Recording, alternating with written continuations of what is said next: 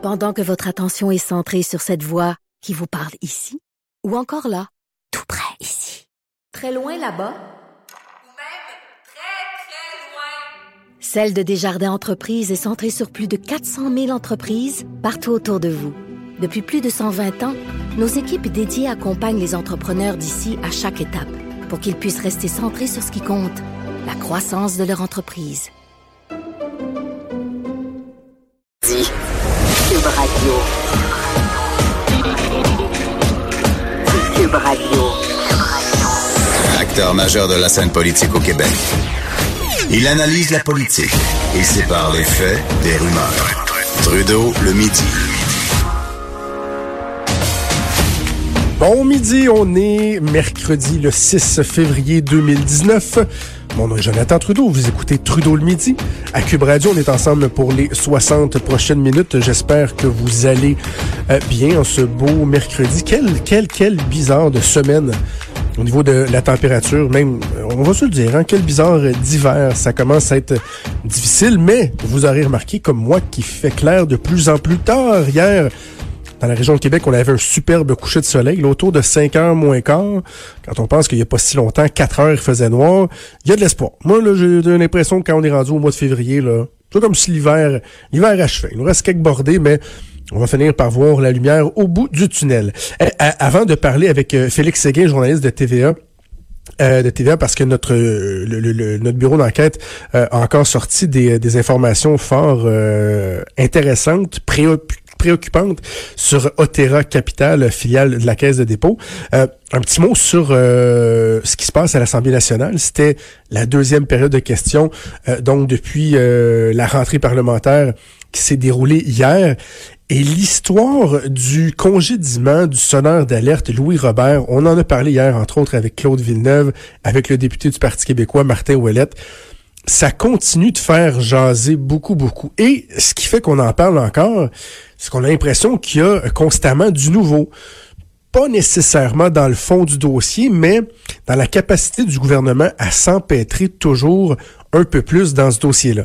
Évidemment, ça a commencé la semaine dernière lorsque le ministre de l'Agriculture, euh, André Lamontagne, a été questionné sur le congédiement de Louis Robert au lieu de dire ce qui euh, qu'il aurait dû dire dès le départ, c'est-à-dire que c'était une décision administrative qui avait été prise par le sous-ministre, il y avait un dossier qu'on dit qu'il avait été congédié pour cause et que à la limite, il y avait des recours qui s'offraient à monsieur Robert. J'ai vérifié ça avec des collègues. C'est très complexe là, parce qu'il y a la loi du protecteur du citoyen, il y a également la loi sur les sonneurs d'alerte. On est en train de tout vérifier ça. Mais on comprend que M. Robert, là, qui lui a pas dit un mot depuis que cette histoire-là a commencé, il avait des recours, pouvait porter plainte, soit à la protectrice du citoyen ou directement à la commission des normes du travail s'il avait l'impression d'avoir été congédié injustement. Euh, donc, il aurait pu simplement dire ça. Mais non, mais non, mais non. Il s'est mis dans le trouble lui-même en disant que c'était sa décision. Il avait bien fait même de le faire, puis qu'il y avait d'autres raisons. Et là, certains disent eh, comment ça que François Legault endure ça? Parce que le ministre, euh, ouf, on a l'impression qu'il est dans des sables mouvants, arrête pas de, de, de, creuser un peu plus sa tombe. Mais le problème, c'est que le premier ministre, c'est pas bien bien mieux dans cette histoire-là. La semaine dernière, lui-même, François Legault, avait laissé sous-entendre lors euh, d'une déclaration qu'il y aurait probablement d'autres choses qu'on ne savait pas, que c'était pas uniquement euh, du coulage d'informations, ce qui était quand même assez grave. Là. on parle de diffamation probablement, diffamation pas faite par n'importe qui, par le premier ministre du Québec, par euh, par son ministre de l'Agriculture également. Donc c'était pas, euh, c'était déjà pas Jojo. Et là hier à la période de questions, je, ne sais pas quelle mouche a piqué le premier ministre, mais lorsqu'il a été questionné par Pierre Arcan, le chef intérimaire du Parti libéral, il a été dire essentiellement, c'est, c'est pas notre décision. Euh, on ne sait pas si c'était la bonne décision. C'est le sous-ministre qui a pris cette décision-là. Puis en passant, le sous-ministre, là, il a été nommé par le Parti libéral du Québec. Et il a répété ça à plus d'une reprise. Dans le fond, hier, le premier ministre François Legault a pris le sous-ministre de l'Agriculture, là. Il l'a pris, le à deux, comme on prendrait une grosse bûche, il l'a pris dans ses bras de même, puis là, il l'a roulé en dessous de l'autobus. L'autobus qui est passé, puis under the bus, comme on dit en anglais. Carrément, c'est comme s'il avait sacrifié le sous-ministre de l'Agriculture. Et je trouve que c'est tellement, mais tellement pas habile Pourquoi? Parce que, euh, évidemment, il faut connaître un peu les, les, les, les détails du fonctionnement politique et administratif. Mais lorsque vous êtes un politicien, vous avez besoin de, de, de, de vos sous-ministres, de votre ministère. Et quand le premier ministre lui-même envoie un message euh, euh, aussi, aussi clair à l'effet que, dans le fond, il fait pas vraiment confiance à des décisions prises par un sous-ministre. Imaginez les relations de travail entre le ministère de l'Agriculture et le cabinet politique. Et de façon générale, le message qu'on a envoyé à tous les ministères, ben, c'est que le gouvernement euh, ne vous protégera absolument pas. Bref, François Legault qui a tenté de s'amender aujourd'hui en période de questions euh, et, soudainement de défendre les sous-ministres comme l'impression que le mal est un peu fait. Je vous dis qu'on était pour parler avec Félix Séguin, qui est journaliste à TVA. Il est justement en bowling. On va aller le rejoindre. Bon midi, Félix. Bon midi, bon midi, Jonathan. Euh, content de te parler. Travail tellement, tellement pertinent, tellement intéressant fait par toi et plusieurs de tes collègues du bureau euh, d'enquête de QMI. On va faire un pas en arrière pour euh, mieux comprendre où on est rendu aujourd'hui avec les nouvelles révélations que vous avez fait dans le journal et à TVA. Peux-tu, premièrement, juste nous rappeler qu'est-ce que fait Otera Capital? Parce que le commun des mortels euh, ne connaît pas Otera. On connaît la caisse de dépôt, mais ce bras-là immobilier, on ne le connaît pas. Oui, tu as raison. Puis même, euh, c'est important de faire ça parce que même la caisse de dépôt, c'est pas tout le monde qui connaît justement tout ce qu'elle fait. Alors, la caisse de dépôt et de placement du Québec, qui, qu'on décrit comme étant le bas de laine de Québécois, a des filiales, n'est-ce pas? Il y a la filiale, exemple, qui s'appelle Ivano et Cambridge. Elle achète de l'immobilier, cette filiale-là. Il y a il y a également la filiale Infra, euh, qui s'occupe, exemple, euh, du nouveau REM, donc qui fait de l'infrastructure. Et il y a la filiale Otera Capital. Puis en clair, Otera Capital, ce qu'ils font, ben, c'est qu'ils financent des prêts pour de l'immobilier commercial. Donc, ils ont à peu près le 12 milliards de prêts commerciaux euh, qui roulent à travers le, la grandeur du pays. OK. Et là, hier, dans le fond, bon, on, on le rappelle, ce qu'on apprenait, c'est que euh, une des vice-présidentes de Terra, Martine Gaudreau, était en couple avec un homme qui, euh, qui est un prêteur privé et qui a fait beaucoup de business avec des gens associés, c'est pas des prêtres, non, là, associés directement lorsqu'on regarde les registraires et tout ça, avec des gens euh, donc reliés au clan, au clan des Risuto. Oui, ce qui est hallucinant dans ça, Jonathan, c'est que ce qu'on a découvert au bureau d'enquête, c'est de la preuve qu'on appelle du open source. Donc ça, c'est accessible à tout le monde et aux gens de la Caisse de dépôt de placement et aux gens de chez Otera Capital que Alain Cormier de l'entreprise Bancan a été, au cours des dernières années, partenaire en affaires avec Leonardo Risuto. Ai-je besoin de te rappeler que c'est le fils du défunt parrain Vito Risuto qu'il est considéré comme un des co-dirigeants de la mafia montréalaise actuellement. Il y a, il a été également en affaires avec Giovanna Camilleri. Ça, c'est la femme du défunt parrain Vito Rizzuto, qui est extrêmement influente dans le monde du crime organisé. Il a également été en affaire avec Samy Biton. Samy Biton, ça, c'est un homme qui a été arrêté dans une vaste opération policière en Israël euh, contre le crime organisé israélien. Et Samy Biton, le Montréalais, dans tout ça, a été accusé d'avoir blanchi l'argent provenant euh, du trafic de la cocaïne et également euh, d'avoir hébergé une certaine quantité de drogue ici, à Montréal. Autre association d'Alain Cormier, euh, le mari ou le conjoint, devrais-je Mhm. dire, de Martine Gaudreau VP de Chiotera, c'est avec le fameux mille de la commune, dont il a été l'un des promoteurs pendant une petite période de temps, mais quand même. Le mille de la commune, c'est l'un des projets immobiliers les plus controversés sur l'île de. Montréal au cours des dernières années. C'est Tony Badji, Jonathan. Qui a été assassiné il y a quelques jours. il y a deux semaines. Alors, euh, alors, euh, alors voilà, c'est ça. Ce ce sont les liens que, que, que Martine Gaudreau avait avec Alain Cormier et ce sont les liens, les liens qu'Alain Cormier avait avec des gens du crime organisé.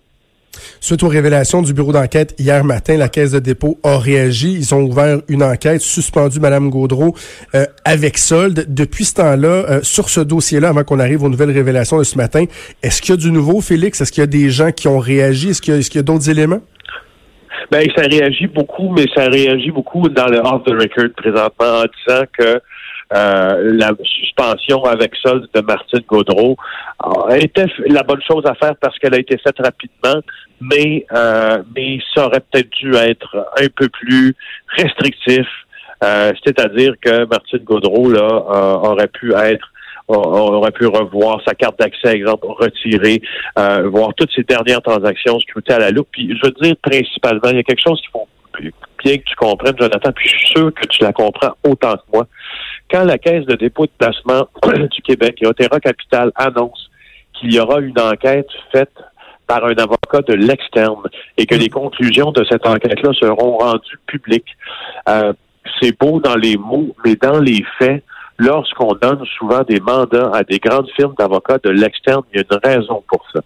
L'avocat de l'externe qui va enquêter sur les agissements de Martine Gaudreau au sein d'Otera Capital va être lié euh, à son code de déontologie qui prévoit un privilège de confidentialité avocat-client.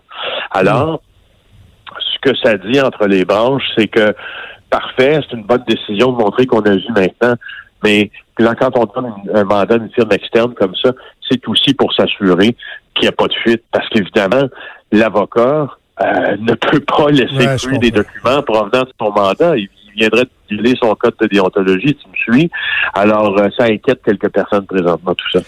OK, parle-nous d'Alfonso euh, c'est le grand boss euh, d'Otera Capital. Et euh, en plus de s'occuper d'Otera, il, aime ça faire de, la business aussi, M. Graceffa. Oui, M. Graceffa est au minimum, euh, en tout cas en date, en date de ce matin, Jonathan, cinq compagnies à numéro, là, mais je pense que finalement, on va en avoir un peu plus au cours des prochains jours. On est en train d'en trouver d'autres. Euh, il y a cinq compagnies à numéro qui font toutes dans l'immobilier. Et il y a une de ces compagnies-là euh, avec qui euh, il est dans laquelle plutôt est partenaire un homme qui s'appelle Thomas Marcantonio. Et Thomas Marcantonio, devinez quoi, il a reçu un prêt de 44 millions d'Otera Capital pour construire euh, des résidences pour personnes âgées à Saint-Jean-sur-Richelieu. Et qui a été la personne qui a autorisé le débourser du prêt? Martine Gaudreau. La même Martine Gaudreau qui a été suspendue hier par Otera Capital pour mauvaise fréquentation et apparence de conflit d'intérêt.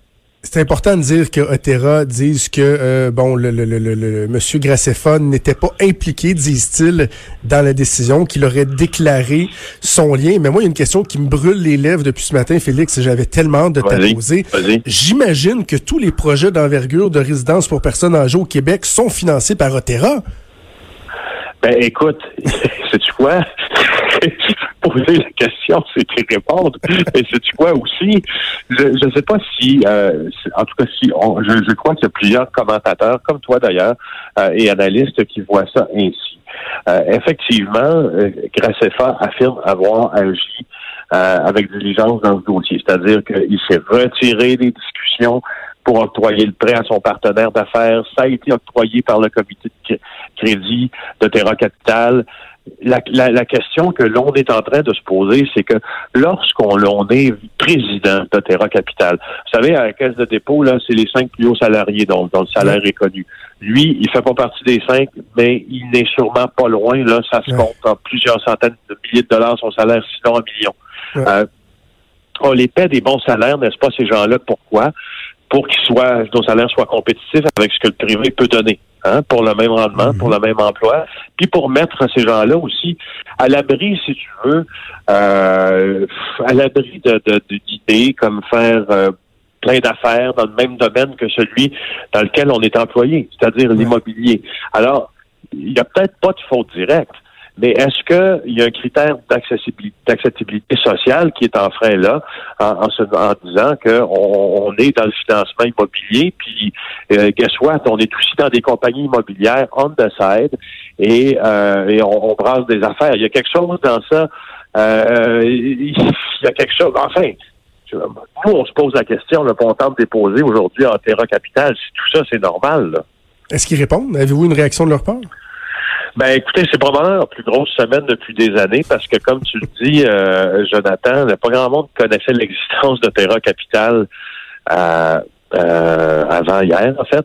Alors là, euh, moi j'ai pas vu dans le passé beaucoup de leur communication avec les médias. Alors là, nous, on les appelle plusieurs fois par jour. J'ai pas l'impression qu'on qu'on va euh, qu'on va diminuer le rythme de nos appels parce que on est en train de on semble être en train de trouver, euh, tu sais, des fois, quand tu t'intéresses à, Ben, quelque ça. chose qui est un peu en Ouais. radar, Exact, hein, parce que c'est ça qui est intéressant, c'est que là, une, une, une boîte comme eux, là, qui sont sous le radar tout le temps, tu trouves un élément, deux éléments, et là, finalement, tu as l'impression que tu ouvres une boîte de Pandore et qu'on sait pas où ça va finir, ce qu'on va pouvoir découvrir sur ce, ce, ce qui se passe à l'intérieur de, de, de cette boîte-là. là.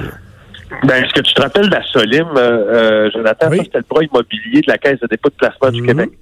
Euh, et quand on a découvert, d'abord, on a découvert que ça existait. Les journalistes d'enquête ont découvert que ça existait. Puis après ça, ils ont découvert toutes sortes d'acquisitions, toutes sortes de liens d'affaires mal tournés, toutes sortes, toutes sortes de décisions aussi qui relevaient souvent du patronage, bien plus de la décision objective. Bref, euh, je- et puis là, je veux le comparatif, je suis pas en train de le faire. Je suis en train de faire le comparatif entre le fait que parfois, lorsque on est un peu sous le radar comme ça, puis qu'on commence à s'intéresser à quelque chose, ben il- on en sort de bons fruits. Et on peut compter sur toi et tes collègues du bureau d'enquête pour continuer à travailler. oui. Euh, excellent Ah oui. travail, c'est très, très, très euh, préoccupant, très pertinent. Merci Félix de nous avoir parlé ce midi. C'est gentil tout ça. Merci Jonathan. Bye. Salut, Félix Séguin, journaliste à TVA. S'il y en a qui se posent des questions sur la pertinence, hein, tu sais, les médias là, de mainstream, les médias de masse, hein, ah, à quoi ça sert? Ben, si vous n'avez pas une preuve là de l'utilité de la pertinence, je sais pas qu'est-ce que ça vous prend de plus? Bougez pas, on revient.